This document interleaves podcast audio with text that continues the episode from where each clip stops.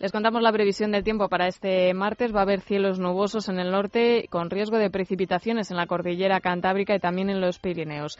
Las temperaturas siguen bajando en algunos puntos del país. En Madrid hasta ahora estamos a 13 grados y vamos a llegar a los 20, así que alrededor de las temperaturas de los últimos días. La máxima se va a registrar en Valencia con 27 grados y la mínima en Lugo con 5 grados. Con la ayuda de Vanessa Vallecillo y Tania Lastra vamos a repasar la actualidad de la jornada que dejaba ayer sin duda esa imagen que comentábamos ahora mismo de Mariano Rajoy con los varones del Partido Popular en una reunión que al final concluyó sin acuerdo. Se van a volver a reunir en el Consejo de Política Fiscal y Financiera que ya eh, aglutina a todas las comunidades autónomas, no solo a las del Partido Popular. Ayer hablaron eh, fueron críticos en ese objetivo de déficit diferenciado que pretende el Gobierno. Ignacio González también, José Antonio Monago, el extremeño, Luisa Fernanda Ruido y Alberto Núñez Fijo. Escuchamos a los presidentes de Madrid, Aragón y Galicia.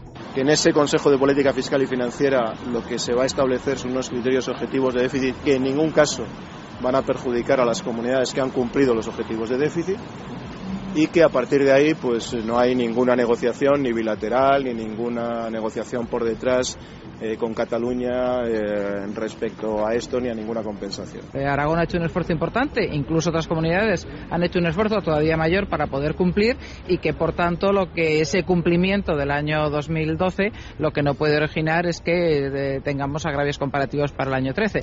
Y el criterio ha de ser común para todos, es decir, objetivo y criterios bilaterales o criterios políticos, no, criterios económicos y criterios pactados entre todos, sí.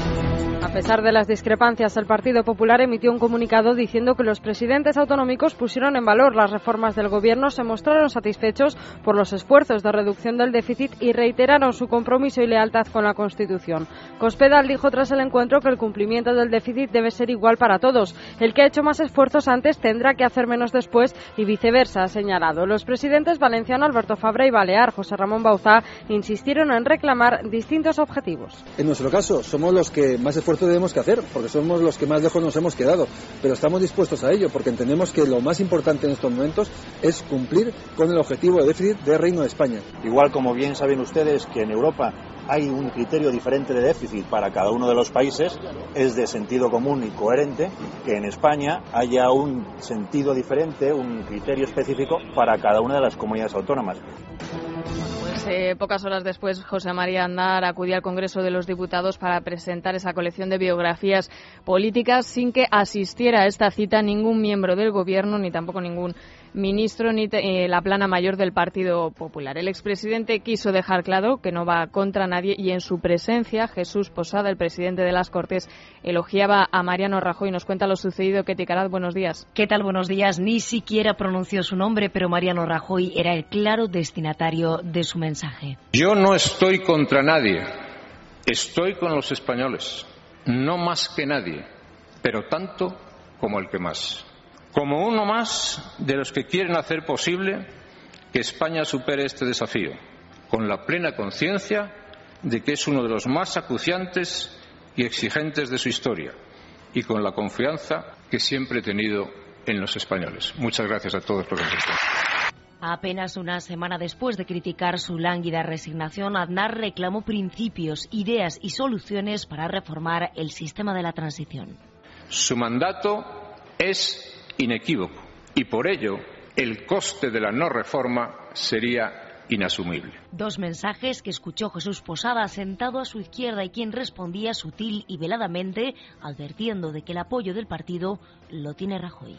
Hoy, por el contrario, y quiero insistir en ello, el centro reformista cuenta con un partido, el Partido Popular, como firme puntal de la acción del Gobierno. Mensaje de quien la semana pasada situaba al expresidente en el pasado y que ayer homenajeó en este acto a los miles de militantes que cada día decía dan la batalla para defender a Rajoy. La mujer de Oriol Puyol, Ana Vidal, reconoció ayer en su declaración ante el juez por el caso de la ITV que cobró 200.000 euros por asesorar a la empresa Sharp para marcharse de Cataluña. Recibió el dinero del empresario Sergi Alsina, amigo de la pareja que está imputado en la trama. Vidal acudió como testigo para determinar si son falsas algunas de las facturas que emitió para Alsina, cuya empresa, Alta Partners, llegó a ganar casi 7 millones de euros con la deslocalización de entidades en Cataluña. La dirección del PSC se ha mostrado dispuesta a negociar con ICV fórmulas de colaboración de cara a las elecciones europeas de 2014. Colboni ha confirmado que esta cuestión se ha planteado en la ejecutiva del partido. Tras estas palabras, el portavoz socialista emitía un comunicado para evitar, dice, malinterpretaciones de los periodistas. En él explica que esta nueva fórmula no supone en ningún caso romper con la candidatura conjunta PSC-PSOE y pone como ejemplo a la coalición que mantienen en el Senado con la Entesa. Alfonso Guerra ha presentado sus terceras memorias políticas en las que sostiene que Garzón pidió al PSOE cobrar en negro. Según su versión, el partido ofreció pagarle en A con firma y recibo, algo a lo que el ex juez se negó. Fue en 1993 cuando Garzón entró en las listas socialistas para las elecciones y debía dejar su cargo como magistrado. Durante la presentación de estas memorias, Guerra criticó duramente a Rajoy, Aznar, Zapatero o José Bono. De este último dijo que cuando recibió su libro lo metió en un cajón sin leer una página. Guerra solo elogió a Rubalcaba y dijo que es una frivolidad cuestionar al actual líder del PSOE. Si eligen a un dirigente de una manera democrática en un congreso, de la forma que sea, a los seis meses no pueden estar planteando que quieren otro. Eso no es serio para cualquier partido. A mí me parece que esto es una frivolidad. Eso que algunos pretenden. Pues si lo ha tenido usted a tiro de piedra hace tres días, haber sacado. No, no, lo que perdieron ahora lo quieren cambiar. No, hombre, no. En democracia hay que respetar las normas.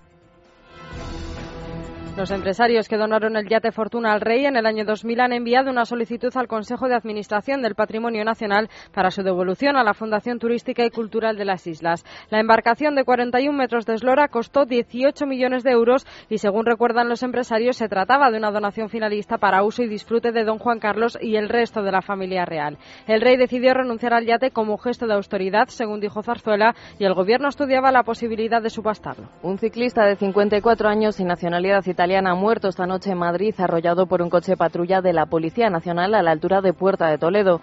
El accidente tuvo lugar hacia las diez y media de la noche por causas que todavía se investigan. El ciclista, que no llevaba elementos reflectantes, luces ni casco, se cruzó en la vía y, según la policía, la patrulla no pudo esquivarlo. El hombre sufrió politraumatismos y entró en parada car cardiorrespiratoria debido al impacto. El SAMUR solo pudo certificar su muerte. La audiencia de Palma ha a la PACA, la mayor traficante de drogas de Baleares, y a 40 de los 52 acusados en el caso Kabul contra el narcotráfico. El tribunal ha anulado 39 de las 55 escuchas telefónicas que permitieron que todos se sentaran en el banquillo al considerar que las grabaciones se basaban en sospechas pero no tenían una base real. La audiencia argumenta que el juez instructor no motivó lo suficiente la orden para interceptar las conversaciones. La PACA recibió la noticia en la cárcel donde ya cumple condena de 16 años por otro caso, el de Sombania.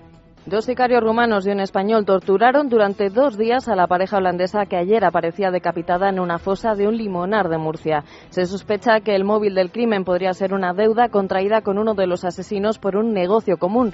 El fallecido había pedido una cita con un abogado días antes de llegar a nuestro país. El español dueño de la finca y que guió a la policía hasta la fosa ya está detenido junto a los otros dos sicarios, pero la policía aún ha cerrado la investigación y descarta que haya más implicados. El fiscal pide 194 años de cárcel para el celador de Olot por el asesinato con alevosía de 11 ancianos. El escuidador Joan Vila reconoció haber matado a nueve ancianas y dos ancianos dándoles lejía, ácido o, o barbitúricos. Declaró que lo hizo para aliviarles cuando veía que sufrían y que pensaba que les ayudaba a morir. La defensa solicita 20 años de libertad vigilada alegando que sufría una alteración psíquica que le hacía pensar que aquello estaba moralmente bien. Los 27 podrán armar a los rebeldes sirios a partir del próximo 1 de agosto si fracasa el último intento para llegar a una dialogada. Un acuerdo mediante el que se acepta el levantamiento parcial del embargo de armas, pero que prorroga durante un año las sanciones al régimen sirio. Será cada Estado el que decida ahora si suministra armamento directamente a los rebeldes para la defensa de civiles.